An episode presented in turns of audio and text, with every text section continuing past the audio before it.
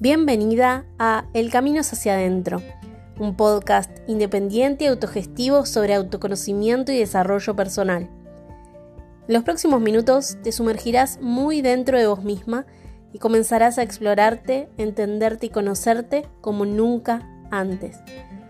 Mi nombre es Sol, soy la voz de este podcast y mi intención es acompañarte mientras vas nutriendo el camino de regreso a vos. Comencemos con el episodio de hoy.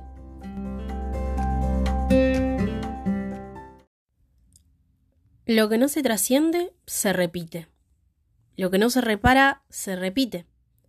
De lo que no me hago cargo, se repite. Tal como dice Jung, lo que niegas te somete, lo que aceptas te transforma.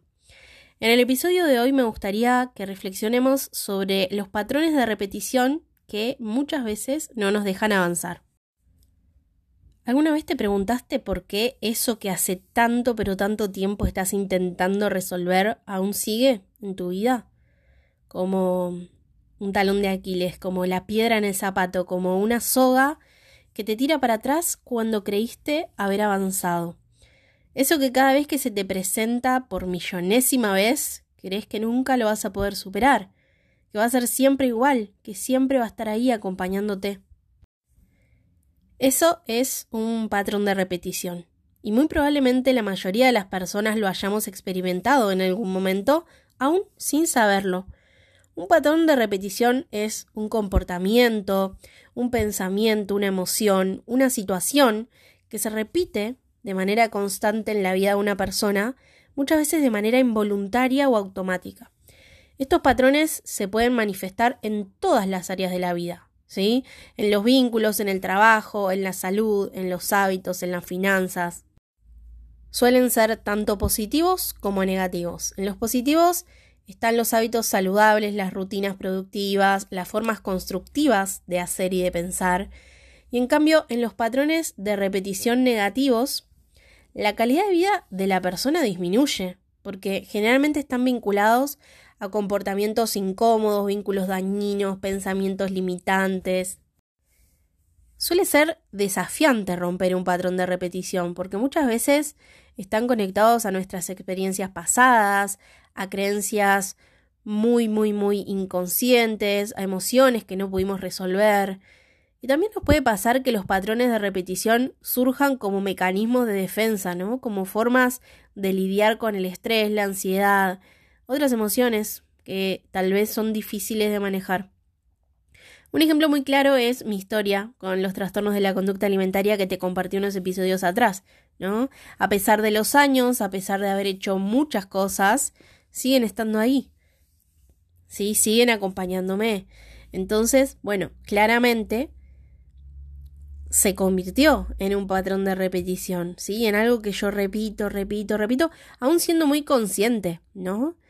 Eh, y todavía no encontrando como la solución, si se quiere, o la, la manera de poder romperlo. Así que me gustaría compartirte algunas buenas prácticas para ir trabajando estos patrones de repetición, que también son las prácticas que aplico yo misma en mis propios patrones, porque como te decía antes, la idea es poder trabajarlos y actuar distinto para que dejen de repetirse. Lo primerísimo de la lista para trabajar un patrón de repetición y en consecuencia trascenderlo es reconocerlo, ¿sí?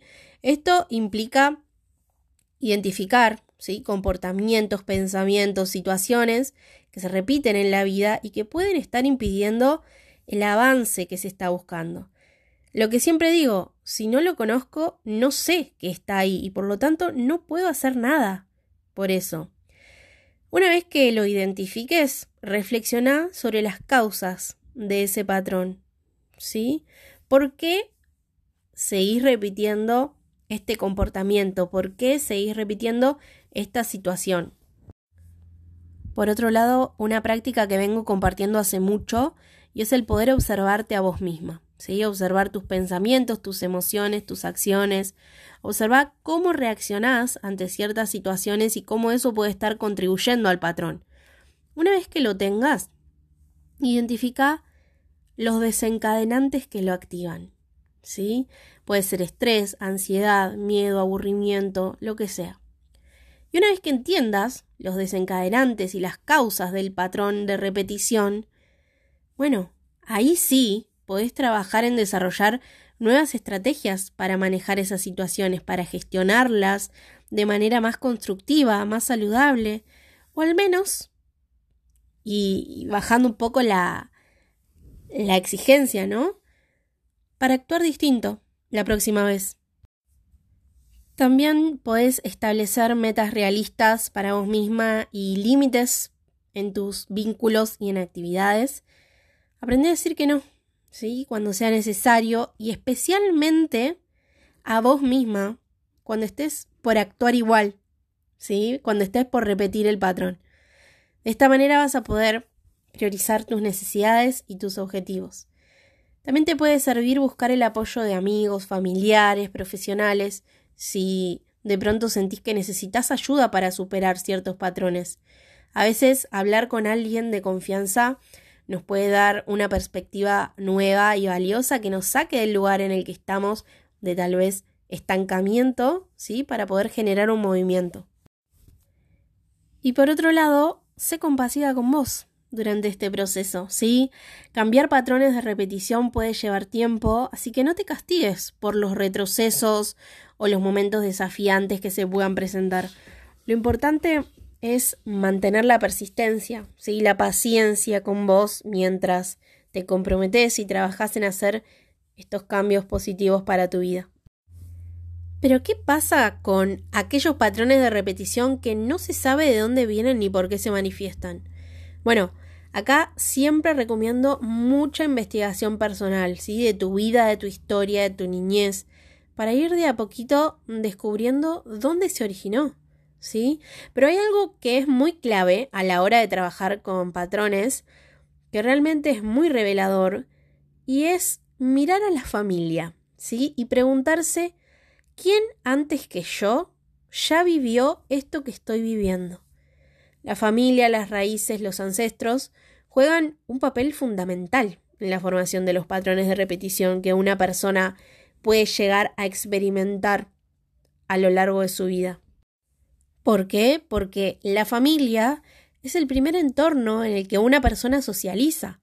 Entonces, los comportamientos que observamos en nuestra familia, tanto positivos como negativos, fácilmente pueden ser internalizados y replicados por nosotras. Esto puede incluir, por ejemplo, la forma en la que nos comunicamos, cómo manejamos el estrés, nuestras creencias, por ejemplo, qué creemos sobre el amor, sobre el trabajo, sobre el dinero, cómo resolvemos conflictos. Así que tranquilamente podemos estar repitiendo lo que hayamos visto porque aprendimos que eso era lo correcto, lo esperado, lo normal. También las dinámicas familiares entre los miembros de la familia pueden influir mucho en la manera en que una persona percibe y responde a sus vínculos. Por ejemplo, las dinámicas que haya entre los padres, entre los padres y los hijos, entre hermanos, entre otros miembros de la familia extendida. Típico, conozco muchas historias así, de personas que vieron en sus padres cierto tipo de vínculo y que después en sus parejas llevan las mismas dinámicas que vieron en sus progenitores. Y con este ejemplo voy a hacer un paréntesis. Que tus padres hayan tenido X vínculo no quiere decir que vos estés condenada a repetirlo. Acá lo que estamos haciendo es observar, ¿sí? Para intentar identificar si lo que nos pasa, si este patrón que no estamos pudiendo dejar de repetir, puede llegar a estar viniendo de ahí. Nada más. Si no nos estamos condenando. Y en el caso de que podamos identificar que sí, que efectivamente estamos repitiendo alguna dinámica familiar, bueno, le estamos poniendo conciencia, ¿sí? Estamos eh, mirándolo desde afuera para poder hacer algo, ¿sí? Pero nunca jamás sientas que, que trabajar desde esta mirada te condena, más bien te libera, ¿sí? Porque estás pudiendo verlo.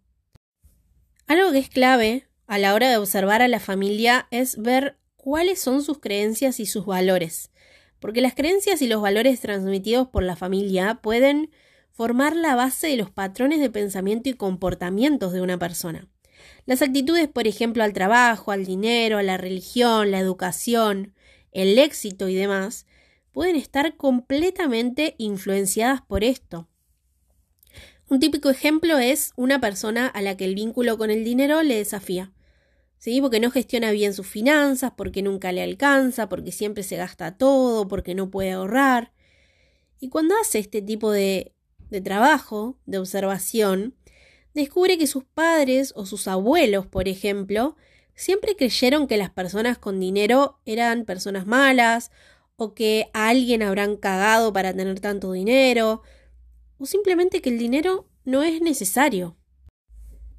Y acá lo que se está produciendo es una lealtad familiar inconsciente, es decir, actúo igual a mi familia para no defraudar a mi clan.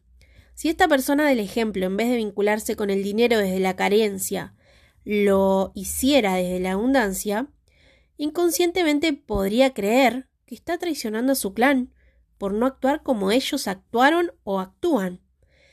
Esto es re importante y te invito a analizarlo desde todas las perspectivas de la vida.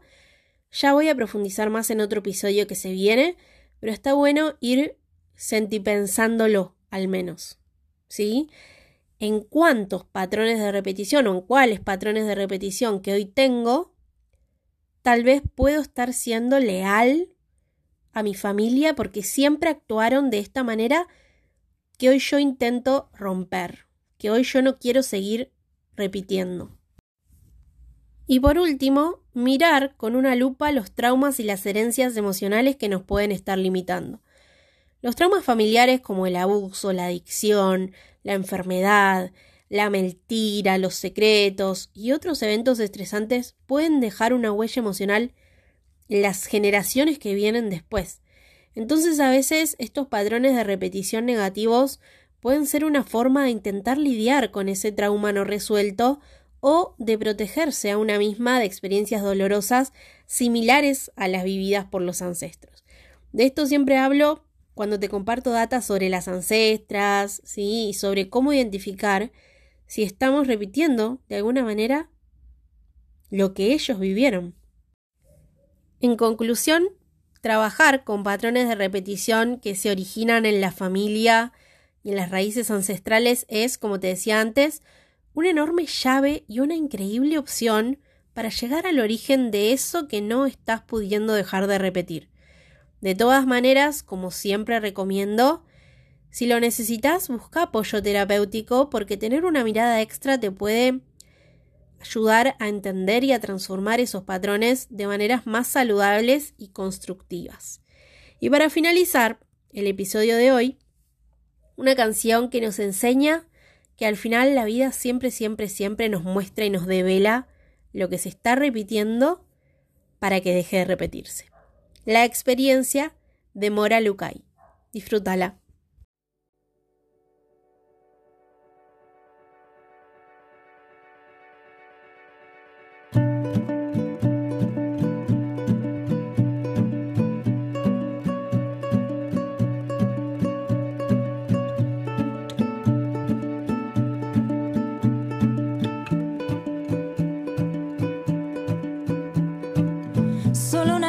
Y lo que incendió fue una vida entera. Del otoño al invierno todo se extinguió y ahora es primavera.